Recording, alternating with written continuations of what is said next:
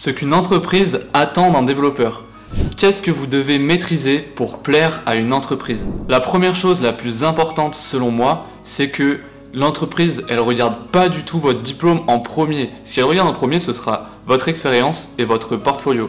Donc si vous n'avez pas de diplôme, vous avez totalement votre place parce que de toute façon, que vous ayez, un diplôme ou que vous en ayez pas, elle va vous faire euh, passer un entretien technique. Donc dans tous les cas, même si vous n'avez euh, pas de diplôme et que vous avez euh, votre syndrome de l'imposteur, parce que vous n'avez pas de diplôme, c'est pas grave parce que dans tous les cas, on va vous tester. Votre expérience, ce sera vos stages, etc. Tout ce que vous pouvez mettre, donc les hackathons, euh, les développements que vous avez fait pour vous, des trucs personnels, des projets personnels, que vous pourrez mettre dans votre portfolio en mettant des screens, euh, ça peut être aussi des, euh, des repos GitHub. Et justement, en parlant de Git, c'est quelque chose qui m'a été demandé dans toutes les entreprises où j'ai été, c'est de maîtriser Git et notamment GitHub. GitHub, c'est, enfin, ou Git plutôt, c'est un outil de euh, versionnage de code. Qu'est-ce que c'est que versionner le code? C'est pouvoir retourner en arrière dans le passé du code et aussi pouvoir créer des branches. Donc on a la branche master, la branche main, et on peut créer des branches de développement pour euh, rajouter une feature, pour euh, réparer un bug euh, et pour travailler sur plusieurs features d'un coup qui sont dans la même thématique. Par exemple, toutes les features sur les utilisateurs ce qu'on appellera un work in progress. La méthode de gestion d'une entreprise, elle va tourner autour de Git. Alors comment ça peut se passer un process de, de code d'une journée ou d'une semaine? Vous réalisez du code, donc ça peut être une feature, donc vous créez une branche parallèle que vous allez appeler euh, fit-users euh, euh, par exemple. Une fois que vous avez développé votre fonctionnalité, vous allez la push, ce qu'on appelle push votre code avec un commit qui explique ce que vous avez fait. Une fois que vous avez fait ça, il va y avoir tous les tests réalisés par, et installés sur GitHub.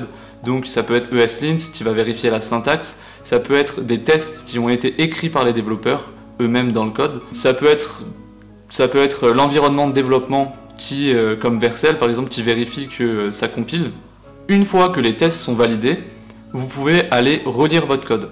Euh, relire votre code vous-même dans, un autre, dans un autre environnement, ça va vous permettre d'avoir une autre vision parce que quand vous êtes sur VS Code, vous avez une certaine vision, je sais pas, vous avez un fond noir par exemple, et sur GitHub vous aurez un autre fond d'une autre couleur. Ça va changer un peu l'environnement, ça, ça va vous permettre parfois de trouver des erreurs que vous auriez pas vues. Ah oui, et j'ai pas précisé que quand votre code il est prêt, vous, euh, vous faites ce qu'on appelle une pull request. C'est euh, demander de mettre votre code, votre euh, branche de parallèle sur le master. Une fois que vous avez relu votre code vous-même, vous, pouvez, envoyer le lien de, de, la pull request à, au développeur qui est plus expérimenté que vous, et lui, il va la relire derrière, et s'il il voit aucune erreur, euh, s'il envoie, il vous fait des commentaires, et s'il envoie aucune, il l'approuve, et vous pouvez merge, donc euh, faire, euh, enfin, prendre votre code et l'ajouter dans master. On a vu que Git, c'est quelque chose qui va être demandé dans toutes les entreprises, ou la plupart des entreprises dans lesquelles vous allez coder, c'est quelque chose de commun. Mais maintenant, il va falloir vous choisir une spécialisation, donc un langage ou un framework dans lequel vous êtes euh, le plus à l'aise, c'est votre préféré, c'est celui que vous avez le plus travaillé, et donc c'est celui que vous allez mettre dans la première ligne de votre CV ou euh, en premier dans le titre si vous êtes euh, dans votre titre de, de, plateforme de freelance si vous êtes freelance. Donc on va vous demander oui une spécialisation. Mais en même temps, on va vous demander de connaître plusieurs langages. Parce que quand vous allez arriver dans un environnement, il n'y aura pas que le langage que vous aimez de ouf, il y aura aussi d'autres environnements euh, avec d'autres développeurs. Et donc vous devez être capable de comprendre ce qu'ils font, de communiquer avec eux, et même peut-être parfois euh, faire des petites modifications si par exemple ils sont pas dispo, euh, vous-même pour que de votre côté votre code il marche parce que tout fonctionne un peu ensemble. Donc on va vous demander de maîtriser plusieurs langages. Il n'y a pas besoin que vous soyez un, un, maître dans tous les langages, c'est pas possible, mais au moins les connaître. Si vous les avez vus, si vous avez vite fait coder un peu, si vous avez eu un projet, si vous l'avez juste survolé, ça, euh, c'est pas grave. Vous pouvez le mettre dans votre CV et euh, si jamais on vous demande des trucs dessus, vous apprendrez en cours de route. De toute façon, l'apprentissage dans le développement, c'est continu. Vous serez jamais un expert. Enfin, vous serez jamais un expert de tout, en tout cas. Et il faudra, dans tous les cas, toujours apprendre à apprendre. Enfin, toujours apprendre, euh, continuer d'apprendre. Quelque chose que les développeurs débutants et les développeurs qui ont fait des formations accélérées ne comprennent pas forcément, par rapport aux ingénieurs et par rapport aux développeurs plus expérimentés, c'est que le temps c'est de l'argent. Donc tout le temps que vous passez à créer un bouton, ça, a un coût pour l'entreprise. Même si vous ne voyez pas ça, parce que vous, vous passez du temps à faire un truc, eux derrière ils vous payent. Et donc chaque fonctionnalité a un coût. Donc si vous passez euh, super longtemps à faire un bouton ultra beau et tout, alors que l'entreprise elle s'en fiche, elle veut juste un bouton qui soit fonctionnel, bah vous êtes dans le faux. Si jamais euh, au contraire elle veut pas forcément que les fonctionnalités euh, avancent vite, mais par contre elle veut que le design soit parfait, voilà ça c'est quelque chose en fait qui amène à la prochaine qualité qu'il faut avoir, c'est être à l'écoute. Parce que en étant à l'écoute de l'entreprise ou de, des différents membres de l'entreprise, vous saurez euh, mettre euh, quoi en priorité. Donc priorité à la vitesse, est-ce qu'il faut se dépêcher? Priorité, hmm, priorité à la qualité. Voilà, vous saurez tout ça que en communiquant, que en étant à l'écoute.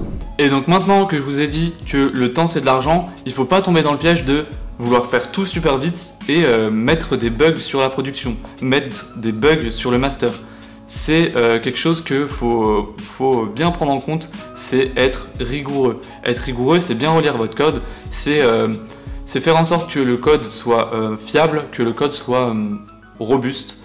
Et donc, ok, il faut se dépêcher, mais de toute façon, dans tous les cas, toutes les entreprises, elles vont vouloir que vous vous dépêchez, mais elles vont vouloir surtout que vous mettiez pas de bugs sur la prod, et donc faut savoir tristement être rapide, mais tout en faisant du bon travail. Donc, dans tous les cas, on vous demandera de faire du bon travail, et si possible de le faire rapidement, mais il faut quand même faire du bon travail, donc il faut être rigoureux. Donc on retient, l'entreprise, elle nous paye, mais elle nous paye pas pour qu'il euh, y ait un développeur plus expérimenté que nous, qui soit toujours avec nous, toujours euh, sur, euh, guillemets, sur notre dos, à vérifier tout ce qu'on fait.